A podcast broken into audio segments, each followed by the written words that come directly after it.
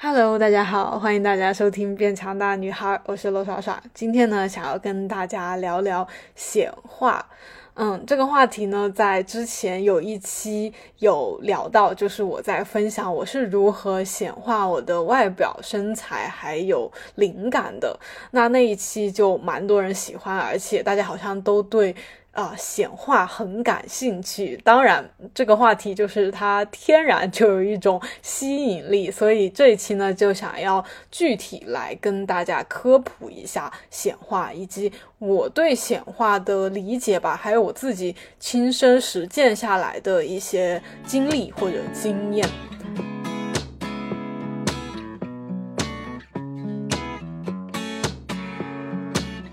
OK，那我想先从我的近况聊起，就是我最近一周多主要在参加一系列的线下活动。嗯，这些线下活动呢，它是我们本地的一个组织发起的，然后所有的活动主要是围绕着像阅读、呃冥想、正念、瑜伽，还有一些室内室外的体育项目哈这些主题展开的。嗯，然后就是特别 适合我，就是里面的很多活动我都非常有兴趣啊。对，呃，可能这听上去就是哦，我最近参加了一系列的活动而已。但是对于我来说，这是一个非常巨大的显化案例。为什么呢？嗯，就是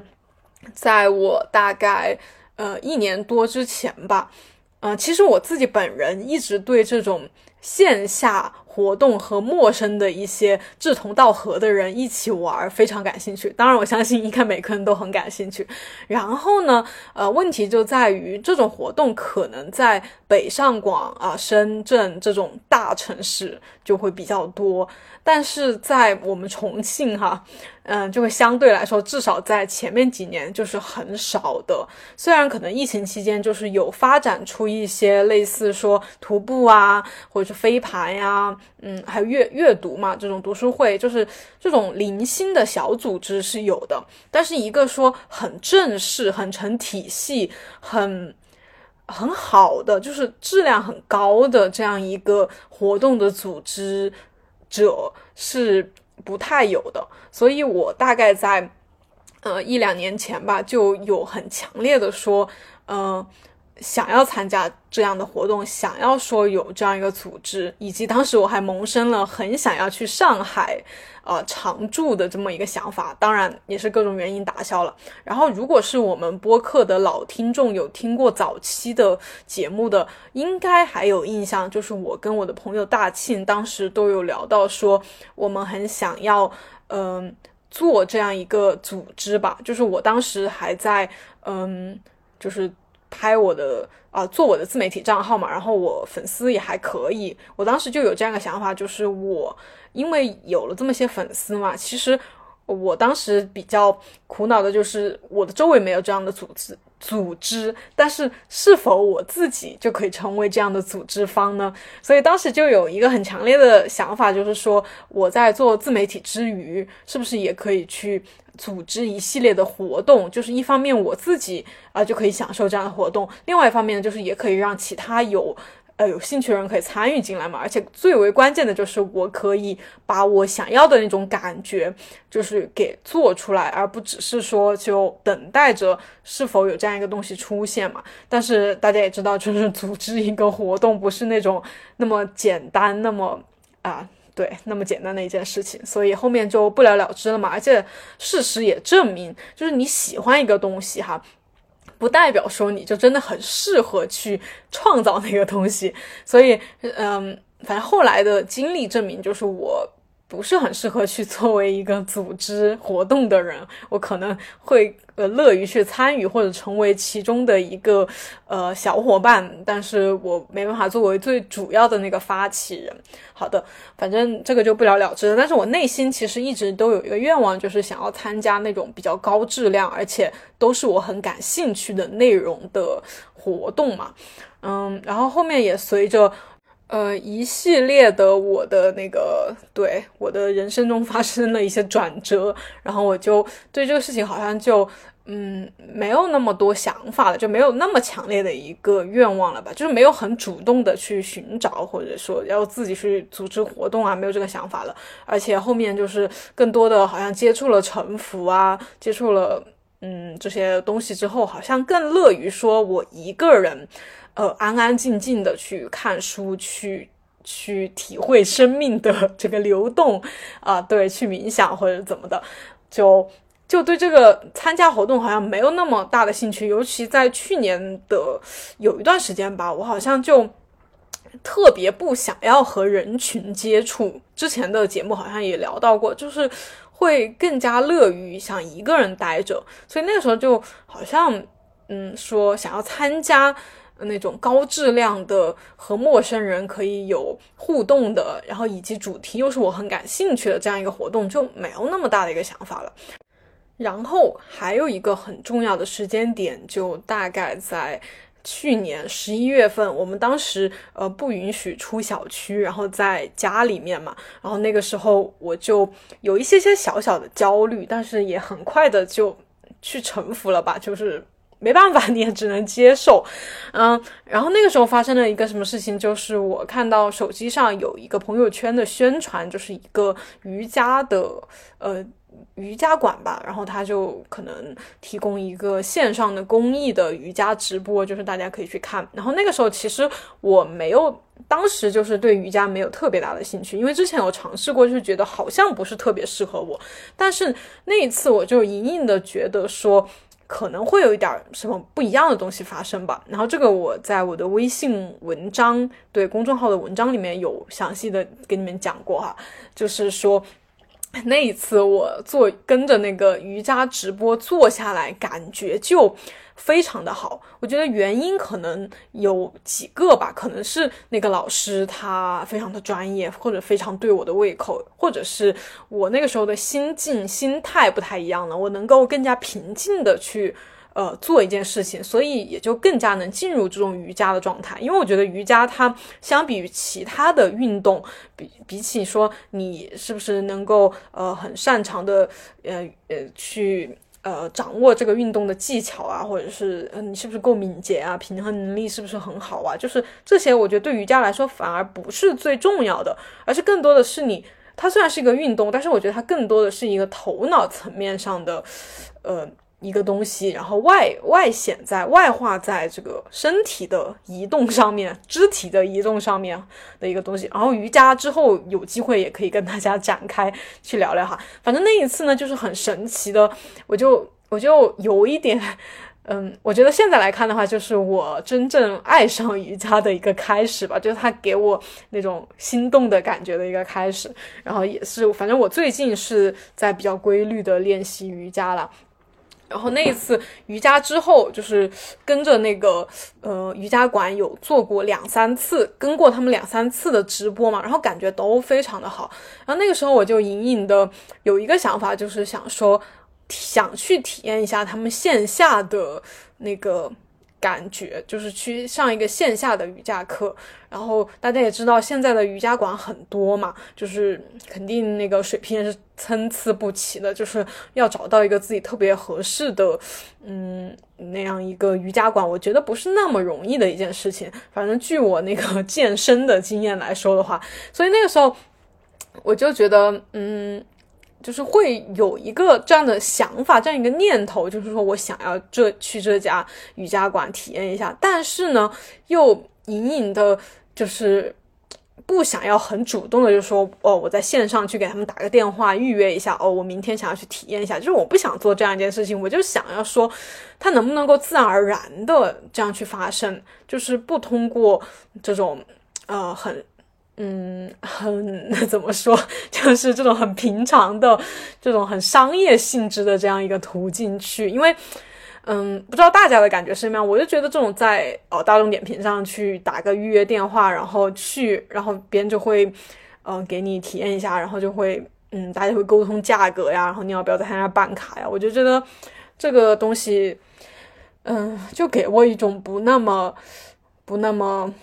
心动不那么 想要的一种感觉，可能也是之前我接触健身呀，还有一些什么其他的这种运动比较多嘛，就是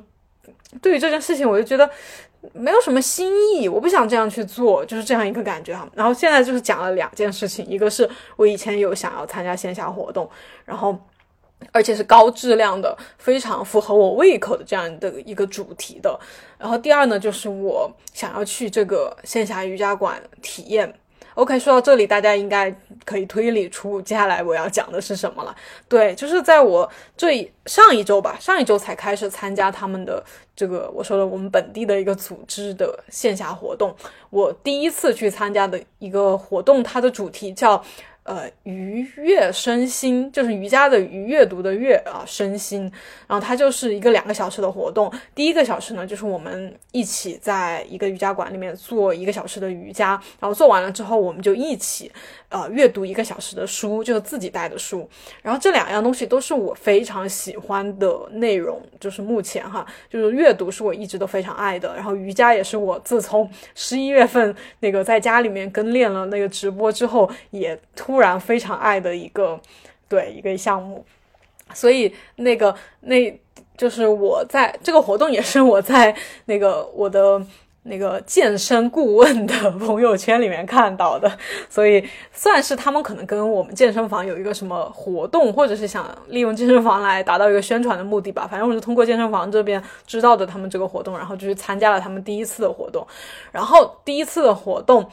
嗯，就是它的整个的形式，整个的呃组织者给我的感觉，嗯，还有它的内容嘛，就非常的符合我最开始许下的那个愿望，就是我想要参加这样的呃线下活动，呃，而且在本地嘛，嗯，第二点呢，就是我我当时嗯，就是其实没有完全反应过来，但是我。好像是在去的路上，还是到了那个瑜伽馆，我才发现，就是那个瑜伽馆就是我当时看直播的，对瑜伽馆就是同一家啊，所以就是后面的瑜伽体验也是非常非常好的，就是就是他们老师真的就是我很喜欢的风格，然后他们的店面的装修啊，各种就是也是我很喜欢的风格，就是非常 就是你遇到一个非常对的东西的那种感觉，就是嗯。总之，这个就是我最近非常明显、非常清晰的一个显化的案例，在我的生活当中。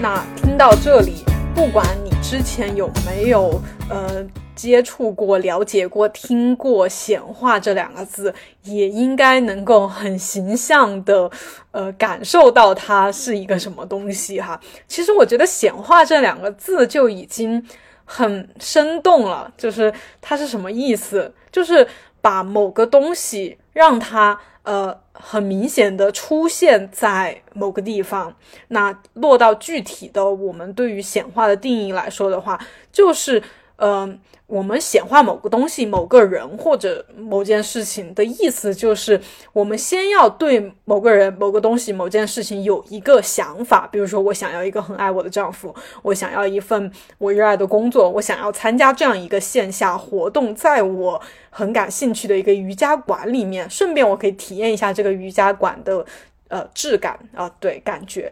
这样一件事情，我们先要在内心有一个想象，有一个比较具象化的呃描述吧，呃，都可以，不管在头脑里面还是你落实到文字上都可以。然后你有了这么一个很具体的想象之后，我们慢慢的就是把它从一个想法、一个想象、一个愿望，把它。变成一个具体的真实的发生在我们生活当中的呃事情或者是人，也就是你呃如何真的拥有一个你理想的丈夫，你热爱的工作，或者是呃去参加这样一个线下活动。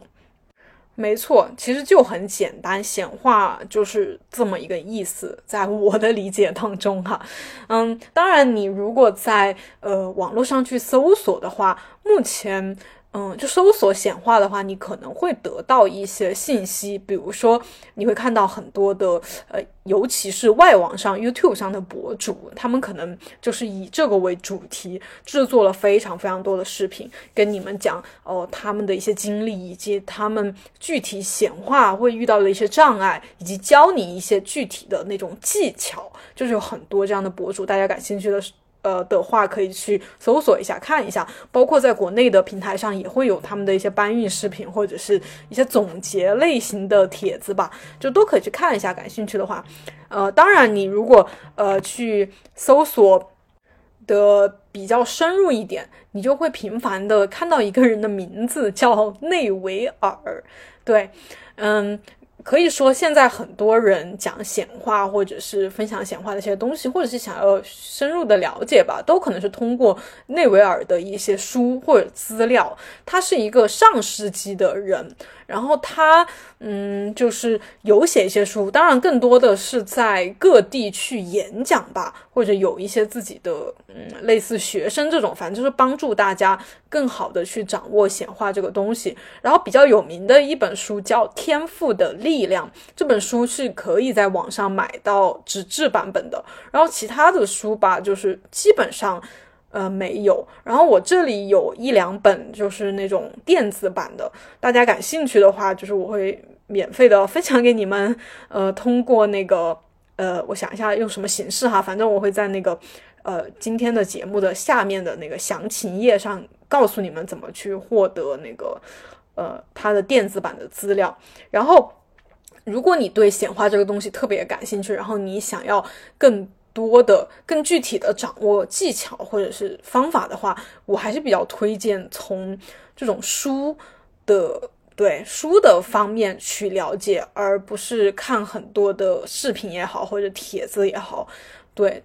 嗯，因为从因为我自己最开始也是看到一些帖子，然后对他对这个对这个概念比较感兴趣，然后通过帖子有一些尝试吧，但是呃，尝试下来的感觉就是。你还是会觉得很模糊，而且会进入一些误区，就是因为那些帖子也是他们根据他们的理解，就是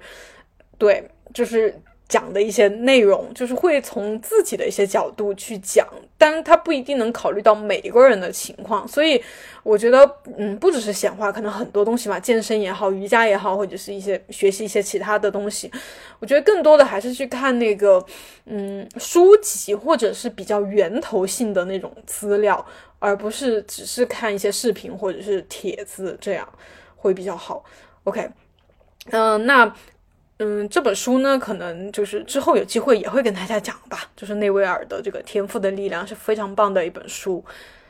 那虽然说内维尔他的呃知名度非常高哈，然后很多人都有一点把他奉为显化的鼻祖或者是什么的，但是据我查。查的资料来看的话，其实，在内维尔之前已经有一系嗯一系列的人，他的书也好，或者他讲的东西也好，都涉及到显化的概念。所以说，他不算是嗯一个创造这个概念的人，只是说他把这个概念更具体化，以及更广泛化的让啊更多的人知道。对。呃，所以这里跟大家就是解释一下哈。所以大家听到这里，或者是听我的经历哈，嗯，很多人应该会有一个很强烈的联想，就是这个东西很像我们更多人更常说到的一个东西，就是吸引力法则。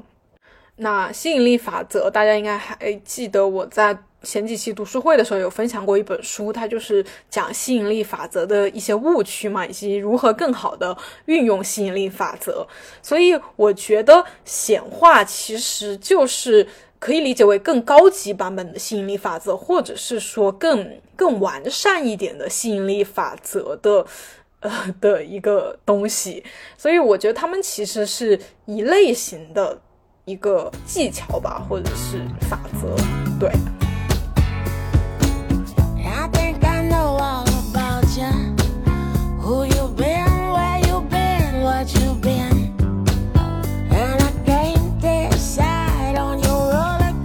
OK，那其实无论吸引力法则还是显化，都是很好理解的一个概念，是吧？就是我们想要某一个东西，然后把它通过我们的意识，通过我们这种强烈的愿望，把它真正的变为现实的这么一个过程。然后听上去也是非常美好的，就是我们它听上去就有点像心想事成，然后想要什么就有什么。对，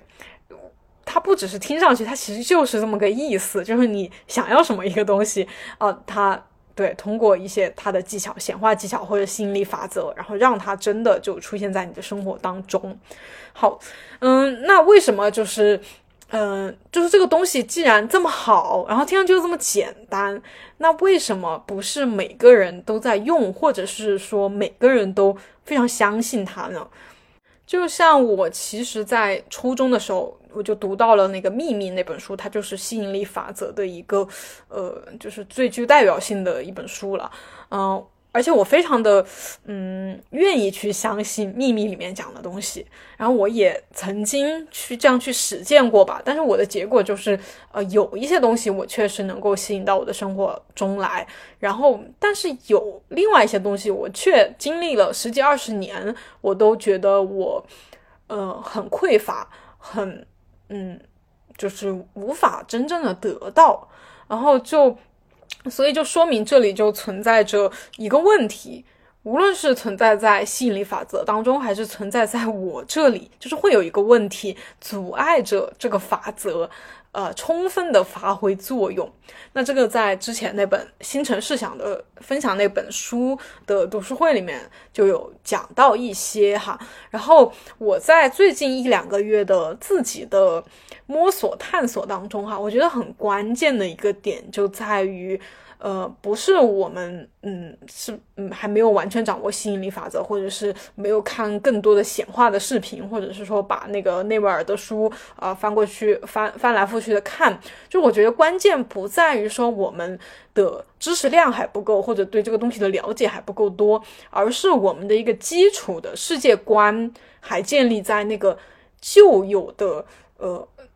那个传统的世界观上面的，就是我们对于世界的理解还是原来的那一套，所以，但是显化或者吸引力法则，它其实已经完全建立在另外一种世界观上面了。如果你的世界观不转换的话，你只是说。呃，我觉得这个显化讲的挺好的，也是呃，我我挺想要的。谁不想要心想事成呢？就说我我就去很机械化的重复他讲的一些规则，不管是呃重复肯定语，还是建立一个自我概念，还是说我们要忽视这个三 D 现实世界的状态，就是你只是很机械化的去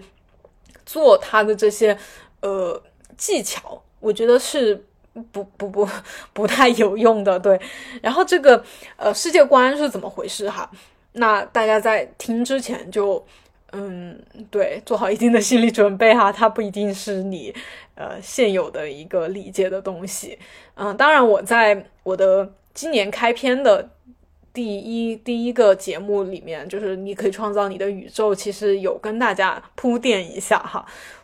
就是说，我们之前的一个世界观，或者是说大部分人现在的一个世界观，都是基于宏观的一个物理的理解下面的。就是说，所有的物质都是客观存在的，它是不以意志为转移的。就是我们主观肯定是不能改变客观的东西。就是这是一本书，就是一本书。然后，你是什么状态就是什么状态，不会有你的意识意志。而而改变，好，但是呢，就是大家应该还记得今年的去年吧，去年的一个呃诺贝尔学奖就是关于量子纠缠的嘛，就是说就是量子领域，那量子其实就是微观物理。呃，里面的一个概念了。那这里我不做具体展开的阐述哈，感兴趣的可以去搜一下。其实它就是说的，嗯，大家如果看了最近的一个电影，就是《蚁人》嘛，《蚁人三》啊，对，就是它其实就是在量子领域去展开的一个故事。然后就是说，在那个里面的规律或者是它的时间呀，都是跟我们外面的世界是不一样的。然后。那像量子力学就是研究这样一个微观的领域的，然后在他们的研究当中，就是嗯的一些嗯已经证明的一些东西吧，比如说就是那个观察被观察的那个东西，它的状态是会受到观察者的影响的。就是嗯，大家可以理解一个东西它在哪儿哈，我如果不去看它，它就是某个样子；但是我如果去看了它，它就会变成另外一个样子。就是它被我，它由于有了一个观测的对象，就是我的观测的角度，它就会发生一个变化。所以嗯，这就可以证明到嗯，这个客观存在的东西它不会是永恒确定的，它它反而是并。永远是不确定的一个状态，然后它是由嗯主观上的一个，就是这个主观的这个意志，它是什么样子的，然后就会去改变那个客观存在。所以，这个从量子力学的角度来说的话，它就是推翻了之前的我们认为，呃，客观世界就是永远客观存在的，然后我们意识的作用是很小很小的，个人的这个呃想法是根本不重要的。这样一种世界观，然后如果你能够接受量子力学的这个讲法的话，这个这这个说法的话，那你就可以知道，其实一切都是由意识所创造的，由意识所改变的，由意识所决定的。就是我我这里不是危言耸听或者妖言惑众啊，就是就是真的已经有很多人都。会比较相信，以及有很多的科学家都是在证证明这个东西，呃，包括之前讲到的很多书，其实讲的都是这个东西，是吧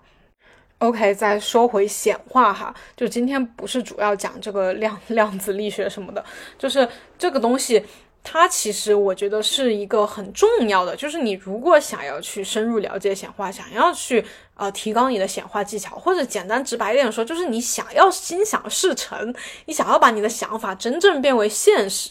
那我觉得就是你先要去推翻你之前的这样一个世界观，这个可能是我们呃从小就学的一个，嗯，可以说被洗脑或者是被 对被灌输的一个观念，但是。我觉得在之前的那个世观世界观之下，我并没有嗯真正的找到我自己，或者是说，啊不好意思，刚才就是有人敲家里的门，然后狗开始狂叫。OK，就是我们继续，就是我觉得在之前的那种。世界观就是说，呃，客观世界是永远客观存在的，我们是不会以意志为转移的，我们的意识是不可能改变，就是说不可能决定客观存在的。就是在这样一种世界观之下，我的人生是不是那么快乐的？我一直在这个基础世界观之下去不断的探索，不断的去改变，去成长，但是我始终觉得内心有一个东西在拉扯。在纠缠，在对，就是一个很奇怪的东西。然后后面就是通过这一系列的思考，看的一些东西之后，我才意识到，嗯，就是这个最基础的这个概念，这个对世界的理解，你如果不改变的话，你其实就。嗯，一直会是一种受限的感觉。这个我以前一直跟大家讲，我我会有匮乏感，我会有那种限，嗯，自我受限的那种感觉。觉得哪怕可能，呃，赚再多的钱，或者变得，呃，变得更瘦，变得更漂亮，或者是得到再多的认可，我都始终觉得。嗯，我不快乐，我不是真正的幸福和开心，不是那种很单纯的、很洋溢的快乐，而只是因为我得到了一些东西，好，我快乐一阵子，但是我很快就会不快乐，然后我就需要去获得更多的东西，就相当于把一切的东西都依赖于外界的一个物质，或者是外界的一些认可来去获得的这样的快乐，它就，它可以说是不是真正的快乐吧？所以就是再多。再多，然后再 再从不同的角度、不同的层面上去获得，都永远不够的感觉。所以，就是我很透彻的意识到了这一点吧，很真正的去承认了这个问题。我觉得这算是一个小小的开悟吧，或者什么。然后，这种开悟或者是透彻的理解，基本上都是基于一次，嗯。非常巨大的痛苦，或者不只是一次，或者是很无数次很小、比较小的痛苦叠加起来的，它总有一天就是压垮了我嘛，就像我跟大家讲臣服的时候，我为什么会选择，呃，义无反顾的要去臣服？就是我觉得那个痛苦它达到一个呃值，它突破了那个我的心理防线，就是让我就终于说决定要放弃一切的执着，对于这个世界的执着，对于以前的世界观、以前的观念的执着，对于自我的。那个概念，自我想要变成什么样子的那个观念的执着，就是把一切都要去想要放下、放掉、放空自己，让自己成为一一张白纸或者是一个空白的东西，然后，然后完全不，就是完全不用任何的力气，就是去。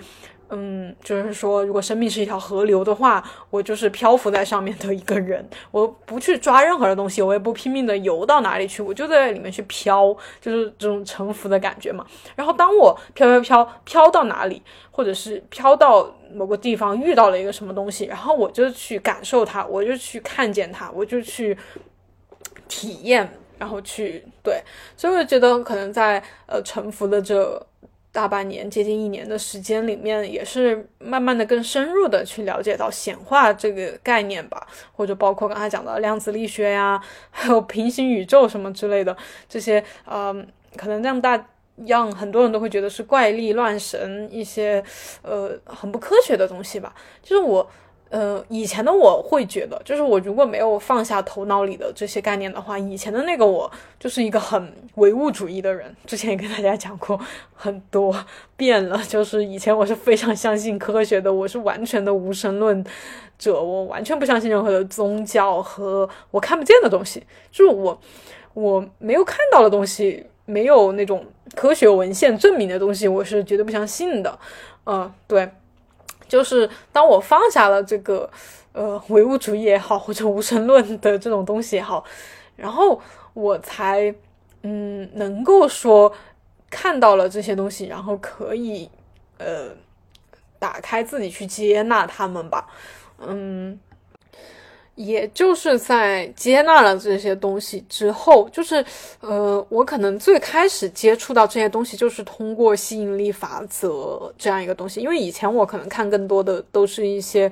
呃，比如文学、哲学、心理学这种可能比较现实一点的东西吧。呃，然后我觉得吸引力法则算是我在对这之前接触到的一个关于这种。啊，意识 决定物质的这样一个东西，然后当时其实就非常吸引我，但是可能就是因为我的基础世界观，我对这个世界的看法，其实还是建立在那个客观世界这样一个标准下的，所以我没办法很好的运用它，没办法很好的去，呃，对，真正的去展开它嘛。然后在最近大半年吧，我就一直跟大家说，我的生活中发生了很多奇妙的事情，很多神奇的事情，而且最为重要的就是，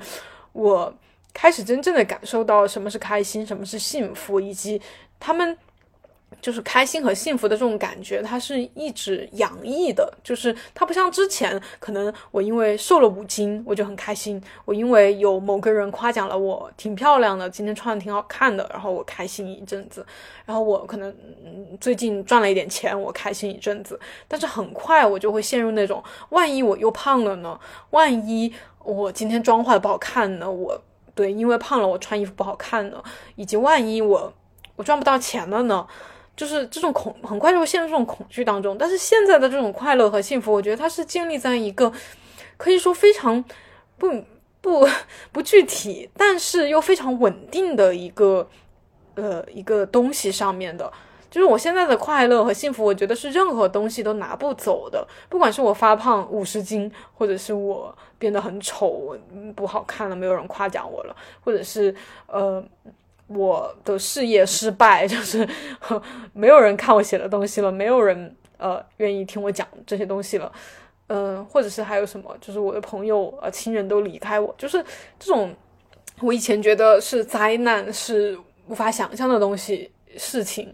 发生，我就觉得它不会毁掉我的快乐和幸福。我以前觉得我如果就是以前的我的话，我觉得如果没有这些东西的话，我就。我肯定就完了。就是以前的我，让我想象一下，我没有家人朋友，没有事业，然后长得很胖很丑的话，我我真的无法想象。对，但是现在如果你跟我讲这个的话，我会觉得说，嗯，都可以，就是我我不会故意说让自己怎么，就是滑向一个很惨的呃这种表这种打引号很惨的状态。但是如果他们发生的话，我我是愿意接受的，因为现在支撑我就是支撑我带给我快乐的，或者是我相信的那个东西，它不是这些东西，它不是说呃呃周围人的陪伴，或者周围人的支持和肯定，或者是嗯外表的一些对外表的这些东西，金钱，嗯嗯外貌就不是这些东西，就是它是来自于一个对自我的很。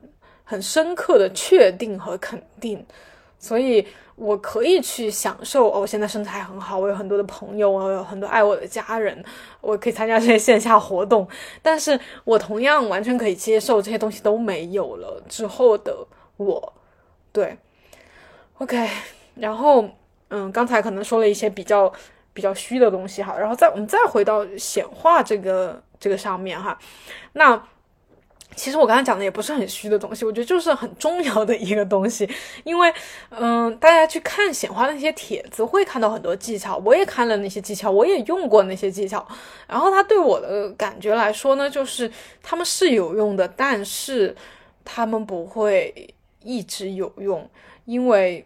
嗯，这些技巧也都是服务于你的那个。对最基础的观念，然后当你如果能够在最基础的世界观上、最基础的对世界的理解上、对自我的理解上，呃，就就是一直说的那个终极三问：我是谁？我从哪里来？我去哪里？就是你对这三个问题就很透彻了的话，然后这个显化就是非常自然而然发生的一件事情，因为当你相信你就是你世界的创造者，你可以创造你的宇宙的时候。其实，一切一切都是在显化，就是，就是这个就要说到另外一个东西了。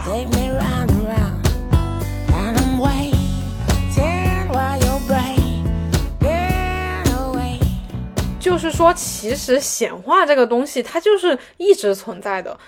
它也存在那些存在在不相信他或者不了解他的人身上，因为其实我们每个人，大家你去想你自己想一下，你认识的一些人，你比较了解他的经历的一些人，其实每个人都是把自己对自己的理解、对这个世界的理解、对周围一切的理解显化在自己的生活当中。比如我们可能呃比较喜欢的、比较羡慕的那种很自信、很优秀、很厉害，在某个领域上拔尖的那种人。他们不也是在内心就是认为自己是这样一个人，以及他们可能很热爱这个东西，他们相信自己能够把这个东西做成一个什么什么样子，然后他们就自然而然的就，呃，在生活中显化了他们这就是把他的那些想法，对自己很肯定、很确定的这样一个想法，就呃现实化在自己的生活当中，他就确实变成了一个很厉害的人，一个很多人喜欢的人，一个让大家都很羡慕的人，然后。可能你认识的一些比较呃所谓的惨一点的人，呃，或者是说呃限限制在自己的那个想象当中的，就是自己对自己的理解当中的人，比如说我认识的呃认识的某一一些人，他可能就是觉得呃我出身不太好，然后我没什么天赋，没有受过很好的教育，呃，以及我的父母一直跟我说，可能我就找一个普通的工作，或者是嗯。就 就是对，就是可能很普通的过这一生，然后找一个很普通的人，这样去呃过完自己的一生吧。然后他们确实由于有这样的自我认知，或者是从小被灌输、被洗脑了这样一些观念哈，他就觉得哦，我可能就只能这样了。然后他们就会呃，就是所谓的做着比较不喜欢的工作、不满意的工作，然后天天在那里抱怨，就是。跟他们聊到的时候，他们就会说，呃，我想要怎么怎么样，但是我，嗯，因为一二三四五很多的原因，我没办法去过那种理想的生活。然后他们也确实把自己对自己的这样一个认知给现实化在自己的生活当中，他也是显化了他自己的想法。所以，其实我觉得显化并不是一个很很特殊或者是很。怎么的一个概念，其实就是时时刻刻的发生在这个世界当中的一个嗯现象吧，就是所有人都是在显化，呃，他的生活，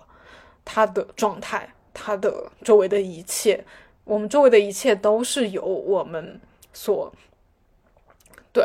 我们的想象、我们的意识所创造的。这个是无论从任何人的故事，或者从任何的呃例子当中都可以证明的一件事情。OK，说到这里呢，我又不得不嗯 大言不惭的说一下自己的事情，就是除了这个线下活动是我最近比较具体的一个显化的例子之外呢，其实我又想再讲一下这个外身材外表的显化。嗯，虽然我在去年的时候有跟大家讲一下，我我可能。在一两年前保存了一张照片，然后我在去年的某个时刻，就是我已经忘记那张照片了，但是我记得我对那张照片的感觉，就是我非常喜欢那个 那个照片当中女生的身材，然后非常想变成那个样子，但是我当时的。当时保存照片的那一刻，想法就是我跟她的身材完全是两样。对，她是很有魅力、很很性感的那种，然后我我就是对 比较比较强壮的一种感觉。然后，但是呃，后面我就忘记这件事情了吧。然后两年后的某一天，去年的某一天，我就无意间拍了一张照片。然后在我去翻相册的时候，就是。就是我翻原来照片就翻着玩嘛，然后就看到，嗯，这张照片就是怎么感觉很跟我最近拍的照片的角度非常相似，然后我就再一看，我就觉得，哇，这样的照片就是从角度还有就是从身材的形状来看的话，简直简直就是百分之九十相似，我就没有想到我。就真的获得了两年前非常喜欢的一个身材的样子，嗯，对，这是我当时讲的一个显化的例子嘛。但是其实我觉得更为重要的一个东西就是，嗯嗯，就是我自我感觉，就是嗯，我其实在我想想哈，就是可能在今年或者去年吧。去年对，去年那个 就是这件事情发生之后的呃某一天，嗯，就是之前，就是即使我已经好像获得了显化了我很想要的身材，我其实对自己的身材或者对自己的自我感觉还是比较嗯一般的，就是什么意思？就是。我没有，我即使我感觉我身材已经好像差不多变成了我觉得很漂亮、很美的那个博主的身材的样子，但是我自己还是无法觉得自己很美、很漂亮。就是就是在去年的某就是某一天之后，我好像突然就开始改变了，然后那个也是那段时间我在很。嗯，也不是很疯狂吧，就是很 频繁的在看内维尔啊，还有这些量子力学的这些东西，然后以及在很认真的尝试去通过意志来意识的改变来改变现实。就是我，嗯嗯嗯，不说那么多了，我就说最近吧，就是我最近真的就是真实的感觉自己就是一个美女，就是就是一个很漂亮的女孩，然后这种感觉哈，就是哦。我不知道怎么讲，因为以前其实也有嗯看过一些视频，或者自己我也有讲吧，就是女孩要自信，然后你不管怎么样，你都是很美的。然后那些美女也有小肚子，或者是呃，她们也有比较很难看的角度。所以说，我们每个女孩都很自信，就是看过很多这样的视频和书吧。但是我觉得就真的很难做到。就是各位女孩，你们、你们、你们觉得呢？就你们是否有同样的感觉呢？就是觉得看了再多这种自我鼓励、这种嗯女性的那种互相支持的这种呃文字也好、视频也好，就是达到内心层面，就是到你自己层面上，以及就是你很具体的，你走到大街上，你是否真的就是觉得自己是一个美女呢？觉得自己很美、很漂亮呢？啊，反正反正我自己是觉得好难哦，就是真的好难，就是哪怕真的这几年，就是从大学开始到到到现在，就花了很多的时间在外表上，在健身，在减肥，在化妆，在穿搭，花了好多的钱去健身，去买化妆品，去买各种衣服，每个季节都要买很多的新衣服，去找到自己最合适的，就是真的花了好多的精力和时间在塑造外表这件事情上。但是我，我觉得，就是我觉得，就是我的外表变成什么样子，而是像，呃，那个苏菲玛索，还是像。谁那个？哎，我一下想不起来名字了。就是那些很性感的国际女明星，就是就是她不管变成哪个样子都无所谓。我我最想要的其实是那种在那种外表之下的那种感觉。其实我们很喜欢某个明星或者某个网红，其实不一定就是就是真的是针对他的那个啊，我一定要他的那双眼睛或者是鼻子一定要跟他一模一样。其实我们。内心底更希望的是，想要有她那种感觉，就她们那种漂亮的，呃，美女，她散发出来的感觉，就是那种自信，发自内心的对自我的肯定，那种从容的面对自己的美貌，那种的自我肯定，就她不需要任何的，嗯，这不是不需要，就是。呃，怎么说？就是她不是凭借着别人的夸奖，或者是呃的什么世界排名的前几名的美女，就是她不是靠这些，她是真的意识到自己是美的，自己是好看的。无论她是化淡妆、化浓妆、素颜，还是穿的很朴素，还是瘫在那儿、躺在那儿，还是很很很怎么说，很那个这个叫什么，很挺拔、很讲究的那个坐在那儿，就是他都会散发出一种。我我很好，我很接受我自己的这个状态，以及我不仅仅是说接受我自己，我是知道我这个样子是很很美的，就是我们其实是渴望的是这种感觉，对吧？所以我就是去年的某一刻，就是通过这些东西吧，呃，是看这些外界的东西哈，以及我其实自己 每天时时刻刻都在自我对话，就是通过这么长时间的一个。嗯，在这方面的纠结吧，我就说好像某一刻我就顿悟了。嗯，虽然就是，嗯，这些也是基于外表的一些改变吧，因为这些年我确实身材更好了，然后外表也更漂亮了。嗯，但是我觉得远远是没有达到说那种大美女那种那种不得了、惊世骇俗、惊鸿一瞥那种那种感觉，就是远远是没有达到的。就从如果我们要从我刚才说的那种客观角度，那种从客观分析、客观去对比的角度来说，那是肯定的。但是，呃，去年的某一刻，我就觉得说，既然我知道了这个显化也好、意识的作用也好，或者是怎么的，那我为何不自己去试验一下呢？我就去实践一下。因为过去的五六七八年，我都是在外表上，就在外在的条件上去下功夫，去健身、去减肥、去怎么整容。对我在外表上已经做了很多，当然还可以做更多。但是我就觉得，我想要换一种方式，我就只是通过意识的改变，我能不能够也对去改，就是真正发现这种客观的存在的改变呢？然后我就做了一系列的事情哈，这个我可能另外再开一期跟你们讲这种啊，如何真的 成为一个美女，对，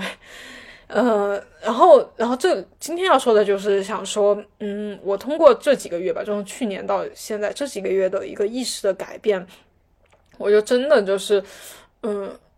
嗯，怎么说，就是我觉得是改变了很多，就是在我的外表没有发生太大的变化的。呃，这个条件下，我通过意识的转换、转念或者是显化，嗯，都可以，就是让自己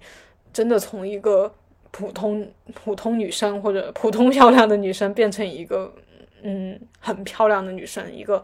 非常美的女生，就是只是通过意识的转变。然后我现在就是，嗯。就是 就是感觉很好，对，就是感觉很好，就是怪不得大家都想要去这样去变美，然后小红书啊什么的，网上各各种很卷的化妆啊、护肤啊、怎么发型啊，就是穿搭呀、减肥，就是这种内容很火，就是大家怪不得这么热衷于外表的改变，因为真的作为一个美女活在这个世界上的感觉真的很好，但是。可能我们也可以不通过只改变外表，然后达到这种效果。对，这是呃我自己显化的一些经历吧，一些感觉，就是跟大家分享一下。然后最后吧，今天就是显化的话，我还有一个想法，还有一个感觉，就是嗯，除了那个嗯，参加了一些线下活动哈，就是类似的这种小的愿望，其实频繁的在最近一年发生在我的生活当中。其实我。时时刻刻都在显化各种事情，比如说刚好赶上公交车、地铁什么的，呃，以及想吃的东西刚好走到某个地方，刚好就有可以买到，然后不用排队，或者是那种很网红的东西，就刚好就可以吃到这种小事。还有就是刚好可以买到，嗯，一些自己想要的东西吧。具体的我都没有特别的去在意了，因为这已经太频繁的发生在我的生活当中了，就是各种显化自己想要的东西。嗯，然后所以通过这些嗯愿望大大小小的愿望的实现哈，我就发现，就是以前我会觉得我我会觉得我有很多的愿望，然后他们都比较难实现，所以我每天都在许愿，都在期待啊有好的事情发生在我生活生活中，以及呃能够梦想成真。然后到现在，我基本上实现了一个那种。心想事成的状态吧，我就发现，嗯，会有一种感觉，就大家应该也会有一种感觉，就是有一些东西你很想要，然后你得到了之后，哎，你会有一种感觉，哎，不过如此哈，也就这样吧，就是这种感觉，就有点像那个《心灵奇旅》里面的那个那个老师，那个黑人老师，他音乐老师，他不是一直很想跟那个乐队一起。在那个酒吧里面表演嘛，然后他一直非常期待，这就是他最大的梦想。然后他最后终于实现了，他走出走出那个酒吧的时候，他跟那个另外那个黑人女主唱，他就说什么就这样了嘛，就是我一直期待的一天。然后它发生了，好像它也就这样而已，就它是我一直追求的一个梦想，好像它也就这样吧。啊，所以。我也有，虽然我没有，就是对，没有他这么夸张，但是我通过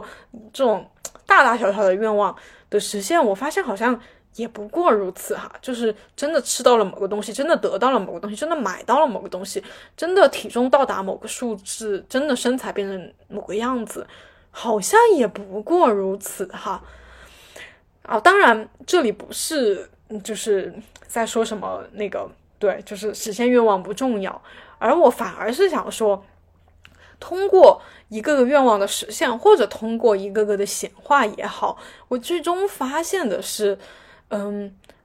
其实我们真的不需要更多了。就是我可以去体验各种呃我没体验过的事情，我没参加过的线下活动，没认识过的新朋友，我没做过的体育活动，我没有 试过的新口红颜色，就是这些都可以。但是在没有这些事情，就你没有这个口红，没有这么好的身材，没有参加过这么新新颖的活动，就是没有这些体验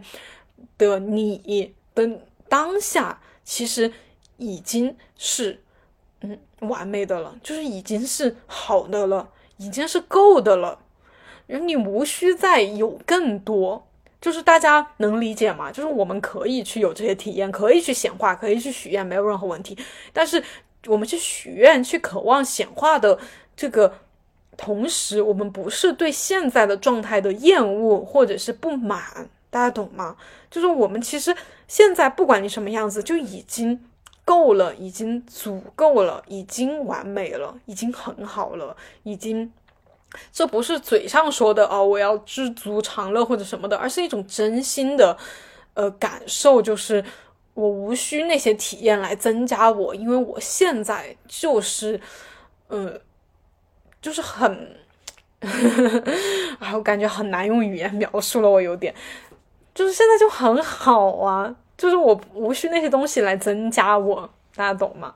就是那些东西只是我可以去做的一件事情而已，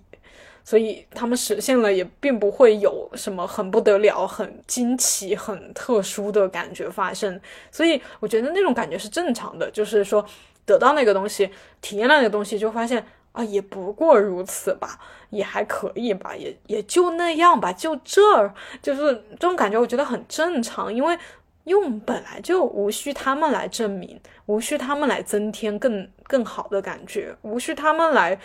呃肯定呃来获得更多的肯定，更多的感觉。对，OK，这就是呃以上呢就可能就是今天全部我想说的了，关于显化的。当然，显化这个主题，呃未来也会有更多更丰富的分享啊，大家感兴趣的话可以对期待一下。那我们今天就先这样啦，下期再见。